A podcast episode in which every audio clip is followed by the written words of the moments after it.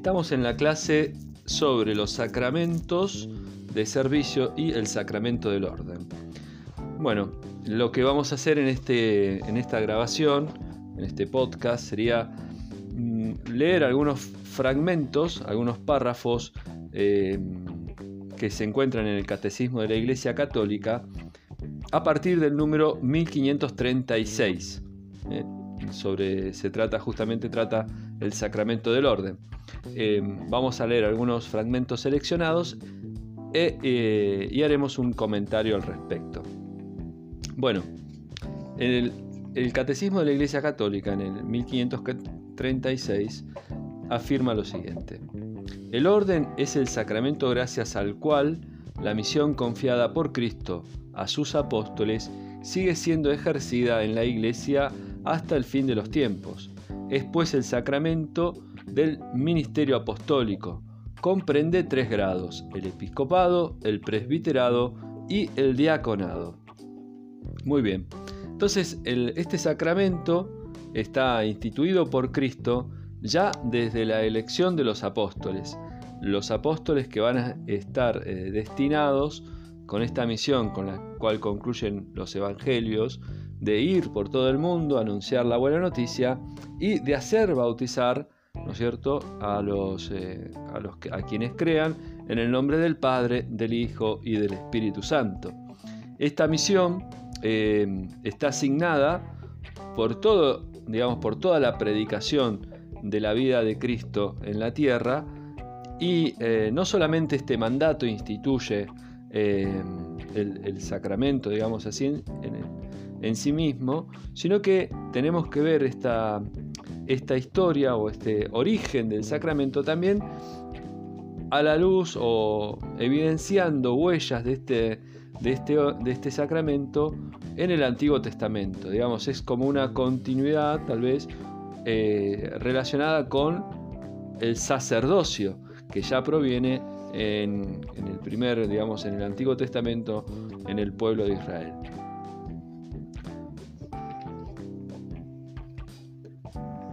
En el 1539 comienza el apartado del catecismo que trata el sacramento del orden en la economía de la salvación. Entonces, bajo esta perspectiva, se nos brinda eh, justamente esta historia ya signada en el Antiguo Testamento que viene iluminada con el, sacerdocio de Cristo. Entonces vamos a ver eh, vamos a ver cuatro momentos. El primero es el sacerdocio de la antigua alianza. Dice así en el 1539 del Catecismo. El pueblo elegido fue constituido por Dios como un reino de sacerdotes y una nación consagrada. Esto lo podemos leer en el libro del Éxodo 19.6. Pero dentro del pueblo de Israel, Dios escogió una de las doce tribus, la de Leví, para el servicio litúrgico. Dios mismo es, el, es la parte de su herencia. Un rito propio consagró los orígenes del sacerdocio de la antigua alianza. En ella los sacerdotes fueron establecidos para intervenir en favor de los hombres en, los que, en lo que se refiere a Dios, para ofrecer dones y sacrificios por los pecados. Digamos que entonces ya en la antigua alianza, eh, si nosotros vemos un poco el libro del Éxodo, eh, hay un primer sacerdote, digamos así, que es eh, Moisés, quien intercede por el pueblo para su liberación. Moisés enviado por, por el mismo Dios, ¿no es cierto? Ahora bien, este jefe, digamos así, este caudillo, Moisés, este patriarca, que libera al pueblo en el trayecto del éxodo, a lo largo del, del, proceso, digamos, del camino eh, en el desierto, también él va, eh, también iluminado por, por Dios, eh, por la palabra de Dios, iluminado por la palabra de Dios, va suscitando dentro del pueblo, digamos, como otros representantes, otros intercesores. ¿eh? En, este, bueno, en, el libro del Éxodo vemos también como una, una función de interceder, no solo eh, a nivel religioso en función de eh, purificar los pecados, de interceder por el hombre frente a Dios, etc., sino también cumple una función eh, de juez, de juicio, ¿no? Van eh, determinando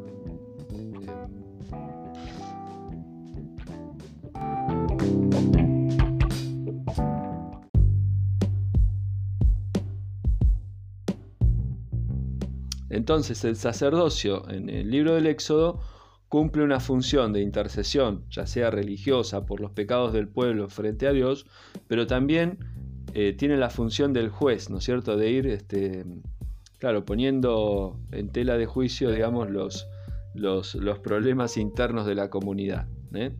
Eh, en el 1540 dice el catecismo lo siguiente, instituido para anunciar la palabra de Dios y para restablecer la comunión con Dios mediante los sacrificios y la oración, este sacerdocio de la antigua alianza, sin embargo, era incapaz de realizar la salvación, por lo cual tenía necesidad de repetir sin cesar los sacrificios y no podía alcanzar una santificación definitiva, que sólo, que solo podría ser lograda por el sacrificio de Cristo. No obstante, continúa el catecismo, la liturgia de la Iglesia ve en el sacerdocio de Aarón, en el servicio de los levitas, Aarón era el hermano de, Moisés, así como en la institución de los 70 ancianos, prefiguraciones del ministerio ordenado de la nueva alianza. Por ello, en el rito latino, la iglesia se dirige a Dios en la oración consecratoria de la ordenación de los obispos de la siguiente manera. Dios y Padre de nuestro Señor Jesucristo, has establecido las reglas de la Iglesia, elegiste desde el principio un pueblo santo, descendiente de Abraham, y le diste reyes y sacerdotes que cuidaran del servicio de tu santuario. ¿Mm? Asimismo, en la ordenación de los presbíteros, la Iglesia reza, Señor, Padre Santo, en la antigua alianza se fueron perfeccionando a través de los signos santos, los grados del sacerdocio, cuando a los sumos sacerdotes, elegidos para regir el pueblo, les diste compañeros de menor orden y dignidad, para que les ayudaran como colaboradores, multiplicaste el espíritu de Moisés, comunicándolo a los setenta varones prudentes, con los cuales gobernó fácilmente un pueblo numeroso. Así también transmitiste a los hijos de Aarón la abundante plenitud otorgada a su Padre. Y por último, la oración que hace la Iglesia en la ordenación a los diáconos eh, reza así. Dios Todopoderoso, tú haces crecer a la Iglesia, la edificas como templo de tu gloria, así estableciste que hubiera tres órdenes de ministros para tu servicio. Del mismo modo, que en la antigua alianza habías elegido a los hijos de Leví para que sirvieran al templo y como herencia poseyeran una bendición eterna. Bueno, ¿qué queremos decir con, esta lectura que hemos hecho? Que el sacerdocio viene instituido ya en el Antiguo, en el Antiguo Testamento, sobre todo en la historia o en el, en el relato del libro del Éxodo, y encontramos como una jerarquía que se va generando en, este, eh, en esta prefiguración del, del, sacerdocio, del sacerdocio de Cristo, ¿no? Digamos, un sacerdote que intercede ante Dios por los pecados, pero que no salva del pecado, que repite el, rito de la purificación, y un sacerdote que en, el mismo, digamos, en el mismo cargo de ser sacerdote, también eh, instituye eh, las normas, instituye o, pone a, juicio que sean respetadas las reglas. ¿eh? Bueno, que no se robe, que no se, en fin, que no, en fin, todo el, decálogo, ¿no?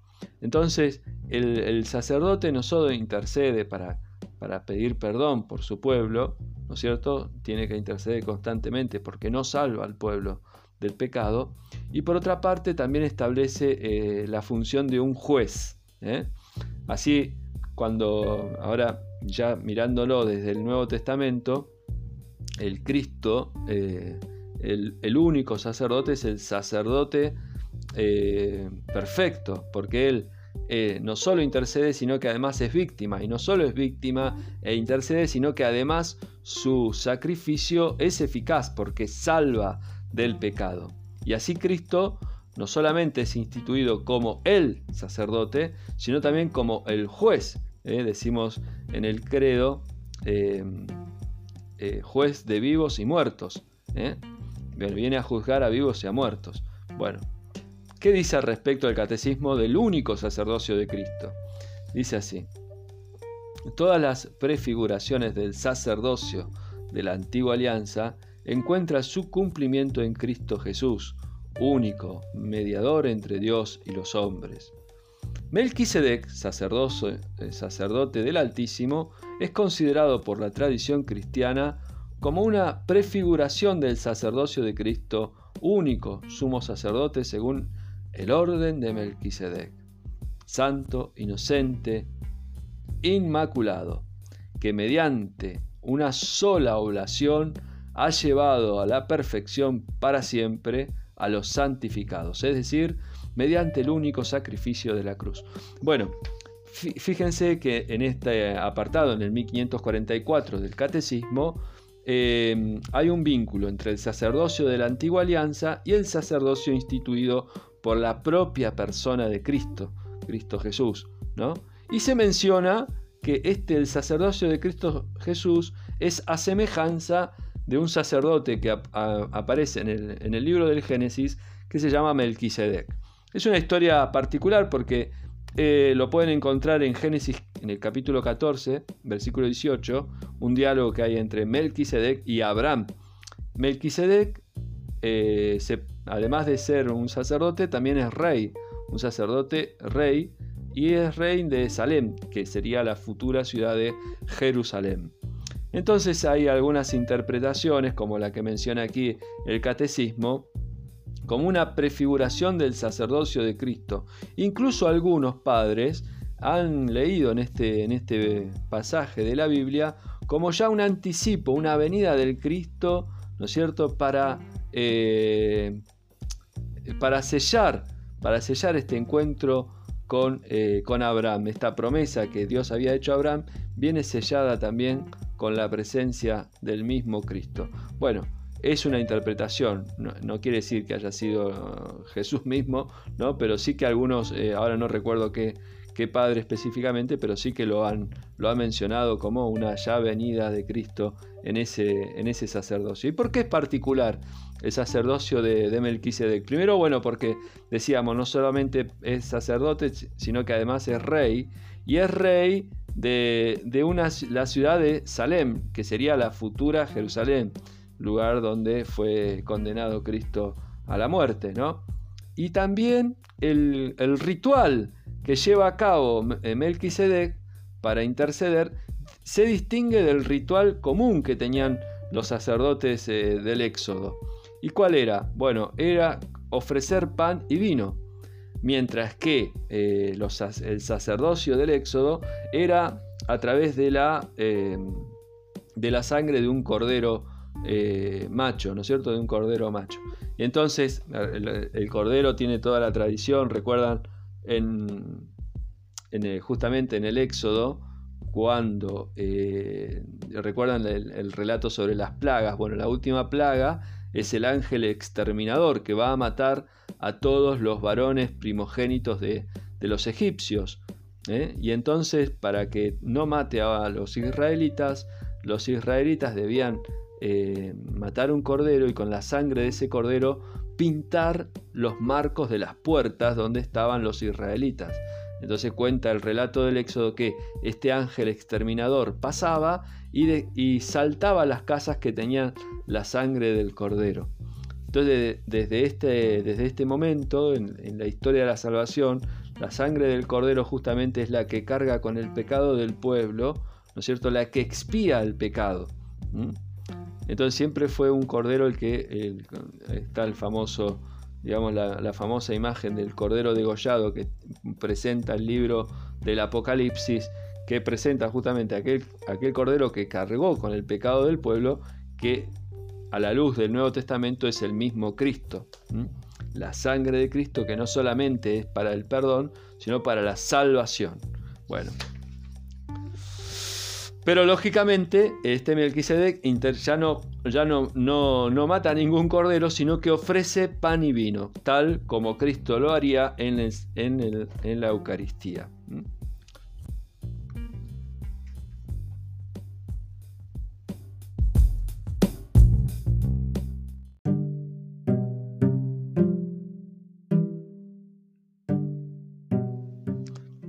Entonces, el sacerdocio de Cristo es un sacerdocio único, único porque es eficaz, único porque Él es víctima e sacerdote. No es solo un sacerdote que ofrece algo más, sino que Él se ofrece a sí mismo. Es la oblación por excelencia. ¿no?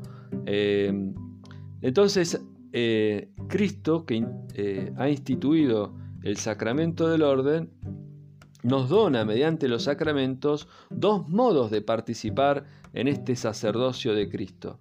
Podríamos decir que todos los bautizados, eh, por medio del bautismo, recibimos el poder, eh, esta triple misión que, ser, que es la de gobernar, la de interceder y la de denunciar o profetizar. ¿no? Somos, por medio del bautismo, reyes, sacerdotes y profetas. ¿eh? El bautismo nos dona el sacerdocio de Cristo. Pero hay una forma ministerial, ¿no es cierto?, que eh, ejerce el sacerdocio de Cristo a un modo particular, es decir, en modo de la, en la persona de Cristo que es la cabeza de la iglesia. Veamos un poco qué nos dice el catecismo al respecto de, estas, de estos dos modos de participar. Lo podemos encontrar en el 1546 en adelante. Dice así, Cristo, sumo sacerdote y único mediador, ha hecho de la iglesia un reino de sacerdotes para su Dios y Padre. Toda la comunidad de los creyentes es como tal sacerdotal.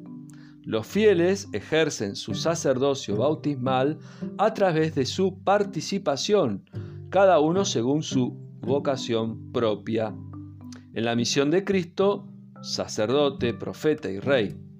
Por los sacramentos del bautismo y de la confirmación, los fieles son consagrados para ser un sacerdocio santo. ¿Eh? Entonces aquí, como vemos, este pueblo sacerdotal es el pueblo de los bautizados, ¿eh? de los bautizados, de aquellos que reciben el sacramento de la iniciación cristiana, el bautismo, la comunión y la confirmación. Por su parte, existe el sacerdocio ministerial, que dice así, el sacerdocio ministerial o jerárquico de los obispos, de los presbíteros y del eh, sacerdocio común de todos los fieles, aunque su diferencia es esencial y no solo en grado, están ordenados el uno al otro, ambos en efecto participan cada uno a su manera del único sacerdocio de Cristo. ¿En qué sentido? Mientras el sacerdocio común de los fieles se realiza en el desarrollo de la gracia bautismal, es decir, la vida de fe, de esperanza y de caridad, vida según el Espíritu, el sacerdocio ministerial está al servicio del sacerdocio común, en orden al desarrollo de la gracia bautismal de todos los cristianos. Es uno de los medios por los cuales Cristo no cesa de construir y conducir a su iglesia. Por esto es transmitido mediante un sacramento propio, el sacramento del orden. Muy bien, eh, vamos a poner el acento en dos partes fundamentales. La primera es que el sacerdocio ministerial, es decir, eh, del obispo, de los presbíteros, ¿no es cierto? Frente al sacerdocio común de todos los fieles bautizados, ¿eh? Tienen una diferencia, dice, esencial y no solo de grado. Es una diferencia en cual la esencia del sacerdocio ministerial es distinta de la esencia del sacerdote, del sacerdocio común de los fieles laicos o de los fieles, ¿no es cierto?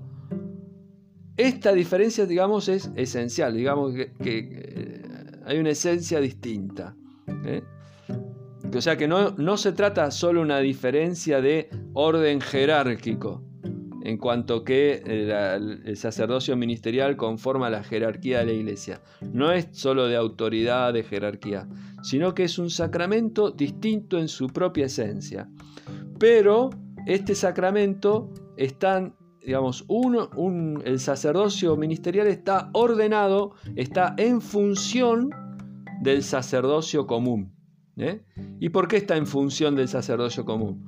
porque mediante el sacramento del orden se ayuda a crecer en las gracias del sacramento común. ¿eh? Porque el sacramento común de todos los fieles laicos recibe la gracia mediante la administración de los sacramentos que sólo el ministro ordenado puede realizar. Parece eh, difícil esta relación, pero básicamente es la siguiente. El ministro ordenado administra por, por la, redundancia, administra por, por su propio sacerdocio, que, es, que tiene una diferencia esencial respecto de, los fieles laicos, administra los sacramentos y los administra en la persona de Cristo. ¿eh? Otorga la comunión, es como el mismo Cristo que te da el sacramento. Y el sacerdocio común se edifica se fortifica gracias a las gracias otorgadas, valga la redundancia nuevamente, dadas por los sacramentos administrados del, del, orden sagrado, o por, mediante el, el sacerdocio del orden, del orden sagrado.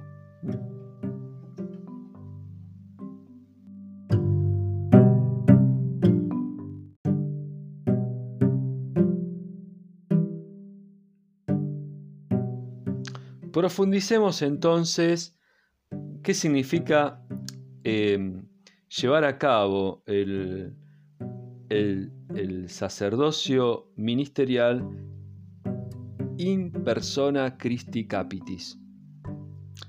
Nos remitimos al número 1548 del Catecismo. Dice así, el servicio eclesial del ministro ordenado es Cristo mismo quien está presente en su iglesia como cabeza de su cuerpo, pastor de su rebaño, sumo sumo sacerdote del sacrificio redentor, maestro de la verdad. Es lo que la iglesia expresa al decir que el sacerdote, en virtud del sacramento del orden, actúa in persona Christi Capitis El ministro posee en verdad el papel del mismo sacerdote, Cristo Jesús. Si, ciertamente, aquel es asimilado al sumo sacerdote por la consagración sacerdotal recibida, goza de la facultad de actuar por el poder de Cristo mismo a quien representa. Esto lo afirma eh, el Papa Pío XII en la encíclica Mediator Dei. Entonces, fíjense la, importancia de este Cristo, eh, de, este, eh, de esta afirmación in persona Christi Capitis. El sacerdote, cuando se encuentra en el momento de la consagración de la Eucaristía, pronuncia las palabras, este es mi cuerpo o esta es mi sangre, ya no es el sacerdote, la persona, el nombre que sea que tenga, sino que es el mismo Cristo que está diciendo, este es mi cuerpo, esta es mi sangre. Cuando en el sacramento de la reconciliación, el sacerdote nos dice, yo te absuelvo de tus pecados, no es la persona, ¿eh? Juanito, Pepito, el padre que sea, sino que es el mismo Cristo que nos dice, con su autoridad, con su poder, yo te absuelvo de tus pecados. Esto es la, eficacia de este ministerio sacerdotal, ¿no es cierto? Y la gran diferencia, justamente, de esta diferencia esencial y no solo de grado. ¿eh? Sí que hay unas diferencias jerárquicas, etcétera, pero no es la fundamental, sino que la diferencia fundamental está en que la esencia misma del sacramento del orden, en, el, ejercer el sacerdocio, es distinta a la forma en que los fieles laicos ejercen su sacerdocio. ¿eh? Es distinta ¿por qué? Porque el, sacerdocio del laico intercede por los hombres en su trabajo, en su vida cotidiana, ¿no es cierto? Llevando una vida de santidad conforme al Evangelio, predicando y anunciando la palabra de Dios, ¿no es cierto?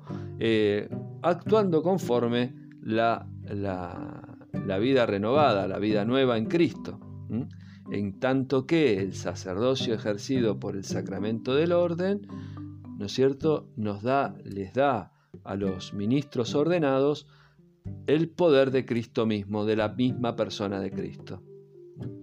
Continúo con la lectura del catecismo sobre este tema, eh, que es como esencial para entender el sacramento del orden. Por el ministerio ordenado, eh, estoy en el 1549 del catecismo, Esencialmente, perdón, eh, comienzo, recomienzo. Por el ministerio ordenado, especialmente por el de los obispos y los presbíteros, la presencia de Cristo como cabeza de la iglesia se hace visible en medio de la comunidad de los creyentes. Según la bella expresión de San Ignacio de Antioquía, el obispo es tipos tu patros, ¿eh? es eh, el tipo del Padre, es la imagen viva del Dios Padre. Fue fuertísimo, ¿no? La persona, ese hombre que vemos, con el cual podemos charlar, etc., en el momento de administrar el sacramento, ahora es la imagen viva del Dios Padre. ¿Por qué la imagen viva del Dios Padre? Porque en Cristo Dios reveló su imagen. ¿eh? Lo podemos encontrar en las cartas de, San Pablo. ¿eh? Eh, dice, continúo con, con esta lectura. Esta presencia de Cristo en el ministro no debe ser entendida como si éste estuviese exento de todas las flaquezas humanas, del afán de poder, de errores, es decir, del pecado. No todos los actos del ministro son garantizados de la misma manera por la fuerza del Espíritu Santo mientras que en los sacramentos esta garantía es dada de modo que ni siquiera el pecado del ministro puede impedir el fruto de la, de la gracia, existen muchos otros actos en que la condición humana del ministro deja huellas que no son siempre el signo de la fidelidad al Evangelio y que puedan dañar por consiguiente a la fecundidad apostólica de la iglesia. Bueno, eso otro punto fundamental de entender cómo actúa la persona de Cristo en el, ministro ordenado. No se trata de que este ministro ordenado ahora ya es, ¿no es cierto?, un inmaculado, sino que es un hombre que necesita la misma salvación que todos los, fieles laicos y que todas las personas, ¿no es cierto? Cristo ha dado la vida también por él, por sus pecados que ha cometido en el pasado, que convertirá dentro de, su, de su, vida sacerdotal, en el, ejercicio de su ministerio, pero no obstante esta flaqueza, esta debilidad del, hombre por el hecho mismo del pecado original, ¿eh? por esta misma debilidad que, todos los hombres tenemos, no, no, obstante el Espíritu actúa eficazmente ¿eh? Eh, justamente en estas palabras que veíamos como en el sacramento de la reconciliación o en el sacramento de la comunión o en fin, en cualquier otro sacramento. Este sacerdocio es ministerial. Esta función que el Señor confió a los pastores de su pueblo es un verdadero servicio. Está enteramente referido a Cristo y a los hombres. Depende totalmente de Cristo y de su sacerdocio único, y fue instituido en favor de los hombres y de la comunidad de la Iglesia. El sacramento del orden comunica un poder sagrado, que no es otro que el de Cristo. Ejercicio, eh, perdón, el ejercicio de esta autoridad debe, por tanto, medirse según el modelo de Cristo, que por amor se hizo el último y servidor de todos. El Señor dijo claramente que la atención prestada a su rebaño era prueba de amor a Él. ¿eh? Como dice entonces, el, para concluir este, este aspecto, ¿no? Pedro, ¿me amas? Apacienta mis rebaños, apacienta mis ovejas, ¿no? Y que le pregunta tres veces, Pedro, ¿me amas? Apacienta mis ovejas, ¿no? Esta, esta, este diálogo de Cristo resucitado, ya al final del Evangelio de San Juan, nos, eh, nos recuerda, ¿no? Como la atención por las ovejas justamente es una prueba de amor al mismo Cristo sacerdote. ¿Mm? Muy bien,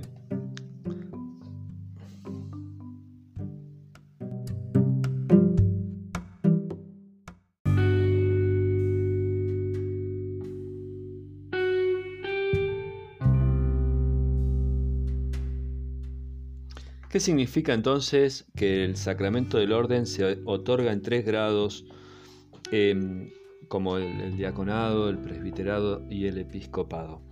Veamos lo que nos dice el Catecismo en el 1554. El ministerio eclesiástico instituido por Dios está ejercido en diversos órdenes que ya desde antiguo reciben los nombres de obispos, presbíteros y diáconos. La doctrina católica, expresada en la liturgia, el magisterio y la práctica constante de la Iglesia, reconoce que existen dos grados de participación ministerial en el sacerdocio de Cristo, el episcopado y el presbiterado. El diaconado está destinado a ayudarles y a servirles. Por eso, el término sacerdos designa en el uso actual a los obispos y a los presbíteros, pero no a los diáconos. Sin embargo, la doctrina católica enseña que los grados de participación sacerdotal, es decir, episcopado y presbiterado, y el grado de servicio, diaconado, son los tres conferidos por un acto sacramental llamado ordenación, es decir, por el sacramento del orden que todos, que, que todos reverencien a los diáconos como a Jesucristo, como también al obispo, que es imagen del Padre, y a los presbíteros como al Senado de Dios y como a la Asamblea de los Apóstoles. Sin ellos no se puede hablar de iglesia. Así lo, lo afirmaba San Ignacio de Antioquía en la carta, en la carta a eh, Tertuliano. Muy bien, entonces, fíjense esta, esta aclaración, esta explicación de los grados, dice, ¿no? En primer lugar, nos dice el catecismo, que, em, que estos grados son dos, ¿no es cierto?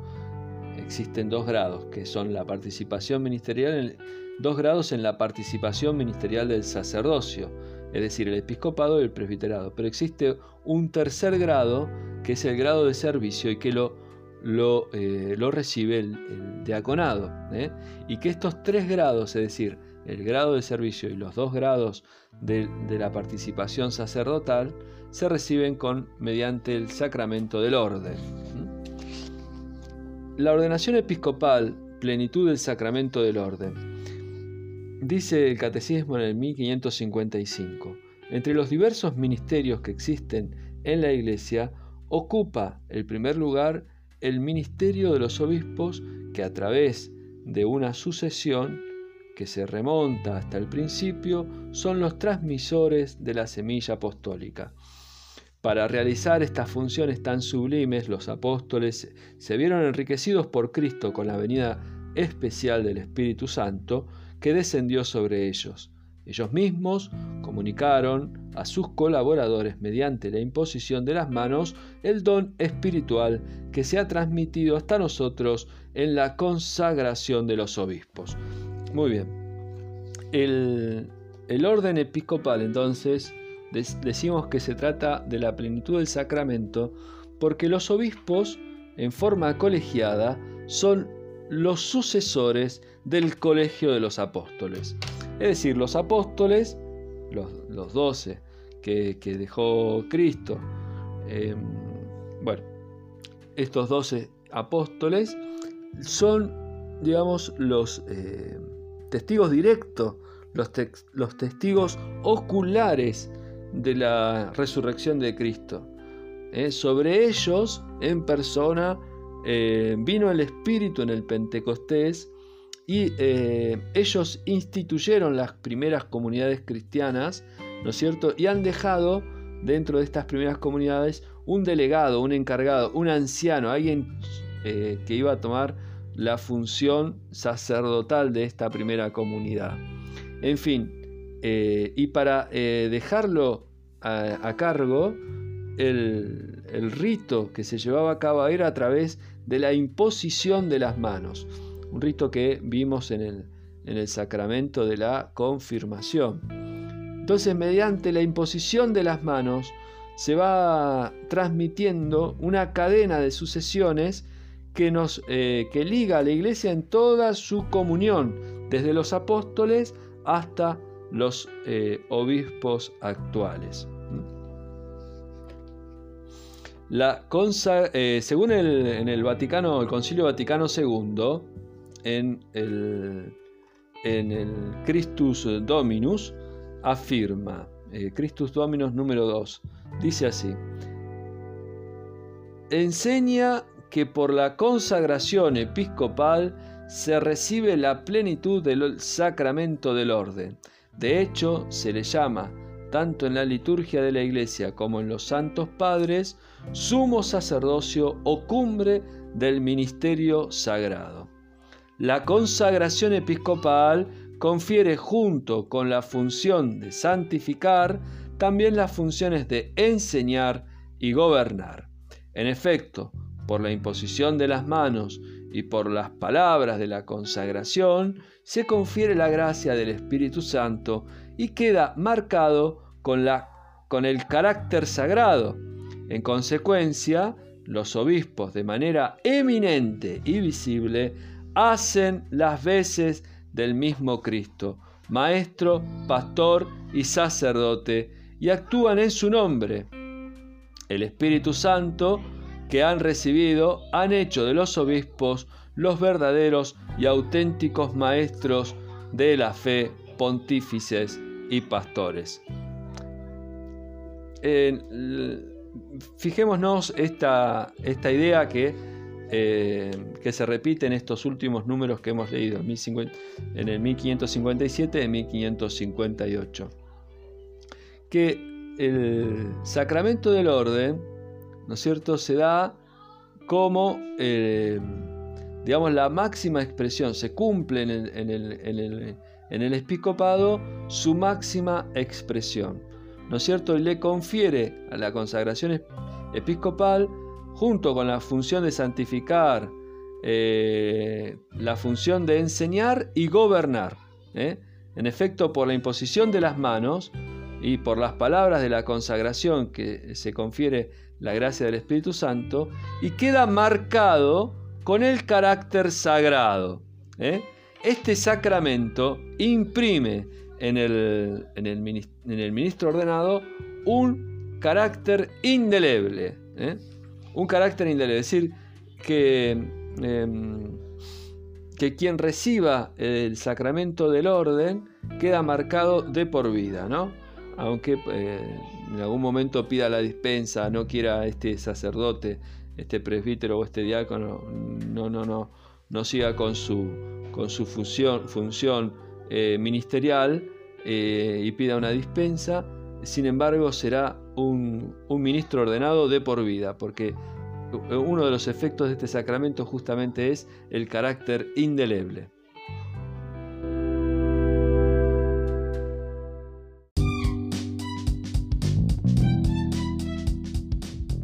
Muy bien, por último, vamos a ver cómo se celebra este sacramento. Lo podemos encontrar a partir del 1572 del Catecismo. La celebración de la ordenación de un obispo, de presbíteros o de diáconos, por su importancia para la vida de la iglesia particular, exige el mayor concurso posible de fieles. Tendrá lugar preferentemente el domingo y en la catedral, con una solemnidad adaptada a las circunstancias las tres ordenaciones del obispo, del presbítero y del diácono tienen un mismo dinamismo. El lugar propio de su celebración es dentro de la Eucaristía. El rito esencial del sacramento del orden está constituido para los tres grados por la imposición de las manos del obispo sobre la cabeza del ordenado, así como por una oración consecratoria específica que pida a Dios la efusión del Espíritu Santo y de sus dones apropiados al ministerio para el cual el candidato es ordenado. Veamos cómo dice entonces em,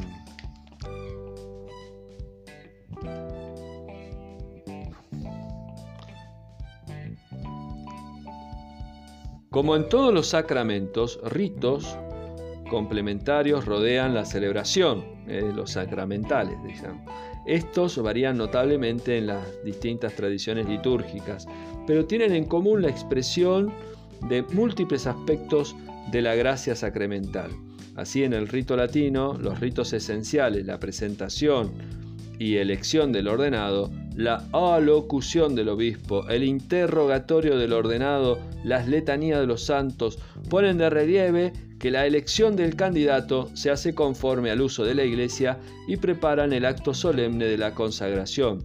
Después de esta, varios ritos vienen a expresar y completar de manera simbólica el misterio que se ha realizado.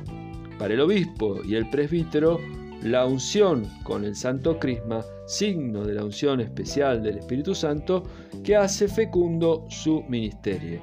La entrega del libro de los Evangelios, del anillo, de la mitra, del báculo, en señal de su misión apostólica, el anuncio de anuncio de la palabra de Dios, de su fidelidad a la iglesia, esposa de Cristo, etc. Bueno, entonces, ¿cuál es el, modo esencial del sacramento? Es decir, los, eh, los signos sacramentales por medio del cual eh, se realiza eficazmente el sacramento, la imposición de las manos por parte del obispo ¿eh?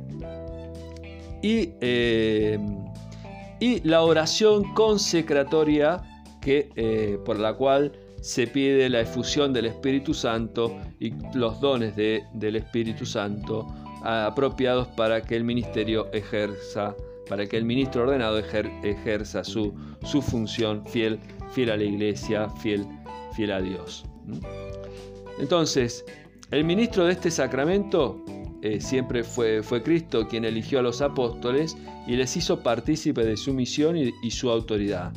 ¿Eh? elevado a la derecha del Padre, no Cristo ¿no? no abandona su rebaño, sino que lo guarda por medio de los apóstoles bajo su constante protección y lo dirige también mediante estos mismos pastores que continúan hoy su obra.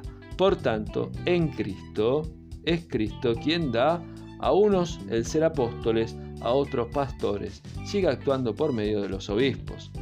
Dado por el sacramento del orden, es el sacramento del ministerio apostólico, corresponde a los obispos, en cuanto sucesores de los apóstoles, transmitir el don espiritual. ¿eh? Entonces, eh, la pregunta sobre quién es el ministro de, este sacramento, el sacramento del orden, tiene dos variantes.